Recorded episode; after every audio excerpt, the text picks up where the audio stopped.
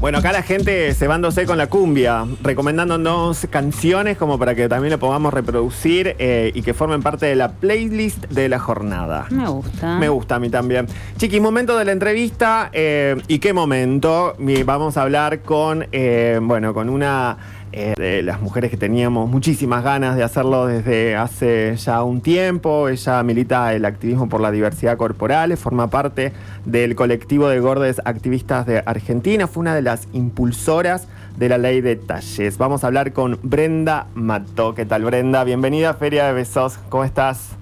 Hola, ¿cómo están? Muchas gracias por el llamado. No, por favor, gracias a vos por, por el tiempo. Estamos diciendo justamente que en esta tarde le estamos dando inicio casi informal a la primavera. ¿Estás disfrutando de la tarde? Sí, a full. La verdad es que este este calorcito de mentira es mucho mejor que el frío. La verdad no, no soy muy friolenta, así que soy más más team. Esta época la paso mucho mejor. Sí, definitivamente. Yo también soy team esta época. Definitivamente, definitivamente. Brenda, bueno, gracias a vos, la verdad, por, por este tiempo, por esta, por esta conversación. Eh, para nosotros, eh, cuando teníamos allí la, las conversaciones alrededor del activismo por la diversidad corporal, un poco también asumíamos, ¿no? Como tu, tu referencia, ¿no? En este, en este laburo, en este trabajo. Una primera pregunta es, bueno, ¿cómo fue, ¿no? El proceso este de, de colectivizar, ¿no? Como esta, esta historia, esta identidad, ¿no? Eh, a partir de, del activismo. Bueno, fue el proceso en realidad de, de compartir mi propia historia un poco para sanar también todo ese proceso que me tocó atravesar a lo largo de mi vida, teniendo una, una corporalidad que se salía de, de la hegemonía de lo esperado eh, desde la afuera. Entonces, crecer eh, sintiendo que en realidad tenía un cuerpo equivocado y que estaba mal y que tenía Mm. que a toda costa cambiarlo para que no sea como era, en realidad obviamente trajo un montón de cosas completamente negativas y en el momento de empezar a exteriorizar todas esas situaciones que yo creía que eran propias, pero que al momento de eh, compartirlas me enteraba que no, ¿no? Mm. Me enteraba que había un montón de personas que lo único que compartíamos en realidad era una corporalidad, justamente. Claro. Después nuestras historias tal vez no tenían mucho que ver, pero dentro de ese compartir corporalidades nos atravesaban situaciones muy parecidas. Entonces, a partir de eso, es que obviamente que el panorama se te empieza a abrir y te Mm. empiezas a dar cuenta que al final el problema no eras vos ni era tu cuerpo, sino que había algo mucho más grande que decidía muchas cosas, incluso las, las cosas que creemos que, que, que pensamos eh, porque las pensamos y en realidad también fueron esos pensamientos como instalados, ¿no? Y esas creencias. Entonces, al compartir esa historia y encontrarme con, con otras historias similares en las cuales solamente compartíamos el tamaño de nuestra corporalidad, fue que obviamente eh, me sacó como ese eje de decir, bueno, ah, al final tengo que trabajar mi autoestima y al final soy yo el problema, cuando no tenía nada que ver con eso todas las cosas que me pasaban. ¿Qué tal, Brenda? ¿Cómo estás? Te Paula. Es muy interesante porque en algún punto parece que socialmente no se construye esta idea que es un tema de autoestima, ¿no? Como un poco se subjetiviza, como que parece que queda en lo cómo cada cual lo tramita y no en algo que efectivamente y socialmente se construye, ¿no? Sobre ciertos cuerpos. Y desde ahí es, es interesante lo que, lo, que, lo que realizaron en torno a la ley de talles y desde ese lugar, y sacando ¿no? el lado de tramitarlo sola, sino la exigencia hacia el Estado. Si querés contar también, eh, dado que fuiste una de las que impulsó eso, cómo, cómo fue ese proceso y con qué cuestiones te fuiste encontrando, ¿no? en términos también de, de resistencias, porque sabemos que hay eh, hubo un lobby también eh, resistiendo eh, ante esto, ¿no?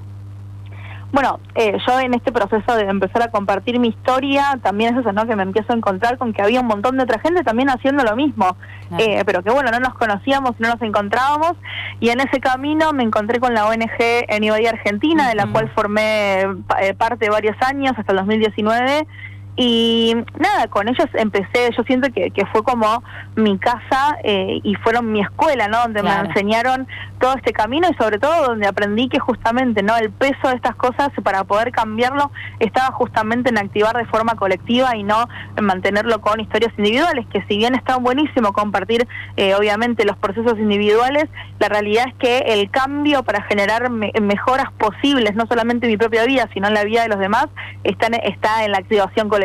Entonces, justamente desde la ONG de forma de forma voluntaria durante muchos años y al día de hoy lo siguen haciendo incluso eh, justamente ahora mismo está activa. Se realiza una encuesta todos los años para eh, consultar ¿no? sobre cómo es el proceso de comprar ropa en Argentina y a partir de esos datos justamente es que hay mucha información que se recauda para poder eh, avanzar con este proyecto de ley de talles nacional, porque lo que nosotros nos encontramos con todo este tiempo y mediante este proceso de averiguar qué pasaba con las, con, con las personas al momento de comprar ropa, era que nos dábamos cuenta de que estábamos parados frente a una industria que desconocía a sus consumidores, porque todas las leyes de talles anteriores y todos los intentos anteriores que hubo con esta temática eran siempre basándose en tablas de talles que no tenían que ver nada en nada con los cuerpos argentinos.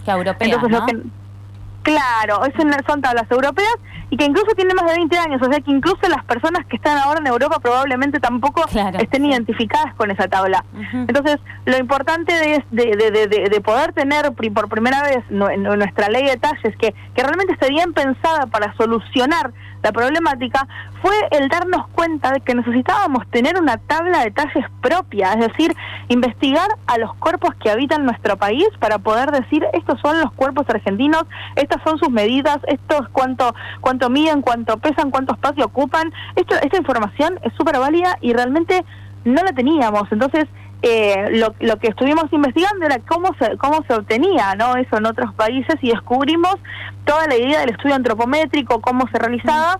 Y en ese proceso nos encontramos con el INTI, que justo paralelamente a eso estaba empezando a hacer la medición antropométrica. Eso se realiza con unos escáneres donde el escáner se traslada. En este caso se llevó a varias regiones importantes del país porque esto es siempre importante destacarlo, ¿no? Este, este estudio no solo se realiza acá en Capital, sino que es importante, eh, es importante llevarlo al resto del país para tener información de absolutamente todos los sectores.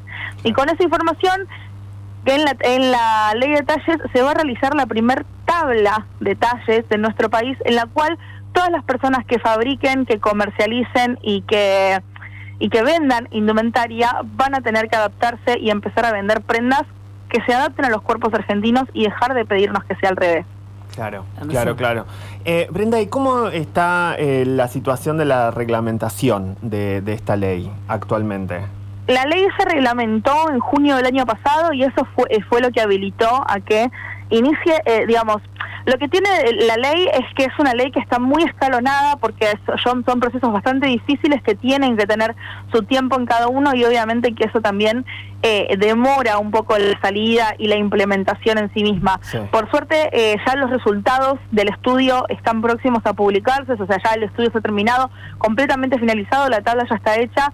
Eh, no se pudo publicar todavía, están, está seguramente dentro de este mes, el mes que viene ya podemos tenerla publicada y a partir de eso es que va a empezar la real implementación de la ley, porque bueno, es lo que, lo que necesitábamos firmemente para poder avanzar este estudio eh, que se encontraba pendiente, que son seis años de datos que había que, que trasladar y obviamente que no, no fue nada fácil, pero que bueno, estamos muy, muy felices y ansiosos por poder verlos finalmente para ver eh, para, para qué lado avanzar, pero bueno, una vez que, que eso esté publicado, obviamente que tampoco la implementación va a ser inmediata, porque imagínate que se, se publica en septiembre, la mayoría de las marcas ya tienen sus, sus prendas de primavera, verano ya terminadas, entonces no pueden modificarlas en ese tiempo, pero sí seguramente ya para el inicio de la próxima temporada se va a poder ver mucho más aplicado y se va a poder ver esa implementación. Obviamente entendiendo también que esta es una ley que está basada mucho en la teoría y en mucho trabajo que venimos haciendo durante mucho tiempo, que se, pero que se va a implementar por primera vez y que es completamente perfectible, cosas que pueden no salir como nosotros esperábamos que salgan, y pero dentro de esa implementación es que vamos a seguir obviamente trabajando viendo bien qué pasa y ahí es que necesitamos también el acompañamiento ciudadano y que esto siempre es importante para mí recalcarlo, ¿no? Porque se reclaman muchas leyes, pero también es importante entender que las leyes por sí mismas no pueden hacer nada solas. Las leyes necesitan ser cumplidas y los derechos no solamente se consiguen y se dejan ahí, sino que también justamente hay que velar porque se cumplan. Entonces también como ciudadanos es importante que nos informemos sobre estas leyes que tenemos, estos derechos que tenemos y hacerlos cumplir. Y bueno, en, en ese proceso no de implementación es que vamos a necesitar también el acompañamiento de las personas para que estén al tanto de que esto se esté cumpliendo y se haga valer como corresponde. Sí, también ver cómo, cómo las, las marcas comienzan a, cumplirlo efectivamente y también yo lo se me ocurre esto, ¿no? O sea, si, ¿cómo van a sincerar los talles? Porque efectivamente, o sea, los talles, los cuerpos que de, nuestro territorio a lo largo y ancho, ¿no? Que eso me, parecía súper interesante. Y después, por otro lado, y retomando lo que mencionabas de la encuesta, eh, que por un lado, o sea, efectivamente la, ley de talles y este estudio eh, lo que va a hacer es esto, construir esa, esa, esa, esa tabla de talles, perdón, pero la encuesta también de, de y también la, necesidad de los relatos como los tuyos y tantas otras compañeras que, que, están poniendo el cuerpo efectivamente a visibilizar esto, también es retomar las experiencias, ¿no? O sea, la necesidad de darle visibilidad a las experiencias, o sea, no solamente quedarnos también en los talles, sino en qué está pasando, cómo se naturaliza, ¿no? Que ciertos cuerpos sí tengan acceso a, ropa, a moda, digo, a, lo que sea, ¿no? Me parece, me parece que eso también es interesante cómo ustedes ponen el cuerpo también a contar las experiencias para, para visibilizar todo esto completamente. Y algo para destacar, esto que mencionas, es que una de las cosas que luchamos con respecto a la ley nacional, al nuevo proyecto ¿no? que abarca el resto de los proyectos que ya estaban sancionados antes, pero que más que ayudar, en realidad eh, eh, eh abarcaron más la problemática. Eh, lo que tiene es que no cumplir con la ley de talles también va, va a ser tomado como un acto de discriminación. ¿Por qué? Porque el vestirse es un derecho básico que incluso está dentro de nuestra constitución. O sea, no es no es una cosa simple, ¿no? Es como, bueno, el acceso a la vivienda, el acceso a la alimentación, también es el acceso a la vestimenta. Y eso es lo que a veces pasa como muy desapercibido, ¿no? Esta cuestión cuando uno eh, habla sobre esta temática, hay gente que lo toma como algo algo tonto, ¿no? Bueno, es un pedazo de tela, es un, es, eh, me ha pasado de leer, ¿no? Bueno, son un par de gordas que quieren vestirse de marca. Y lejos está de eso, ¿no? Porque cuando hablamos justamente de esto, ¿no? Aparte de que es un derecho básico, también es una cuestión completamente social. Para mí es una pregunta completamente básica, pero, por ejemplo, quienes están ahí en el piso, esta mañana, cuando se levantaron, pensaron en qué se van a poner, no si se vestían o no. Claro. No es una elección vestirnos o no vestirnos. Socialmente necesitamos vestirnos. El problema con eso es que hay personas que pueden elegir cómo quieren hacerlo y tienen la posibilidad de, de tener opciones de, de, la forma en la que lo quieren hacer, y hay un montón de otras personas que lamentablemente no tenemos ese derecho, no tenemos la opción. Muchas veces terminamos usando simplemente lo que hay, más allá de que no coincida con nuestros gustos y con nuestras elecciones. Y esa, y, y esa problemática, esa poca elección que tenemos, también termina interfiriendo muchas veces en la construcción de nuestra identidad. Porque las personas también elegimos cómo queremos vestirnos, de acuerdo a cómo nos sentimos, a cómo queremos vernos, a lo que queremos expresar, a un montón de cuestiones. Totalmente. Incluso esa gente que te dice, no, a mí no me importa cómo me visto, eso también dice mucho de esa persona. O sea, porque no se pondrían cualquier cosa, porque si no les importara, al momento de abrigarse, por ejemplo, se pondrían una frazada y salían a la calle, pero no, se pone una campera. Entonces, hay un montón de cuestiones del análisis que, que hay que hacer con respecto a la vestimenta que dice mucho de nosotros y que no es algo tan simple como muchos quieran hacer creer que es otro gasto más o otra cuestión más para venir a, molestar y en realidad no, tiene mucho que ver con lo que somos como seres humanos. Sí, de hecho es algo que eh, lo leía también que, lo, escribías vos, ¿no? O sea que esto no, no importa, digamos, el, tamaño, la forma de nuestros cuerpos, nuestras expresiones de género, el color de la piel, la edad, ¿no? La, la ropa eh, desde la vestimenta, ¿no? La perspectiva de derecho se tiene que adaptar a nosotros y no al revés. Exactamente. Pero porque hoy en día hay una creencia de eso, ¿no? O sea, es eso, hablemos de la vestimenta, es una necesidad. Entonces, es algo, es algo básico y quienes hacen indumentaria tienen que constituirse como el servicio que son y no esperar ser una cuestión, una cosa de lujo en el cual nosotros deberíamos desesperarnos por estar ahí. Y eso es lo que hoy en día nos está vendiendo muchas veces todo lo, que tiene que ver con el mundo de la moda y la indumentaria que obviamente que hay que separarlo, porque también hay una cuestión de la moda que tiene que ver con una parte más artística y es una discusión tal vez un poco más amplia, más, más distinta ¿no? de lo que debería ser en realidad la moda y lo que la han convertido. Pero más allá de esa cuestión, hay otra discusión que, que tiene que darse no con eso, ¿no? de qué es lo que pasa que hoy en día un derecho que debería ser básico de todas las personas para muchas termina siendo un lujo. Sí, eso, eso es lo que, lo que está completamente mal.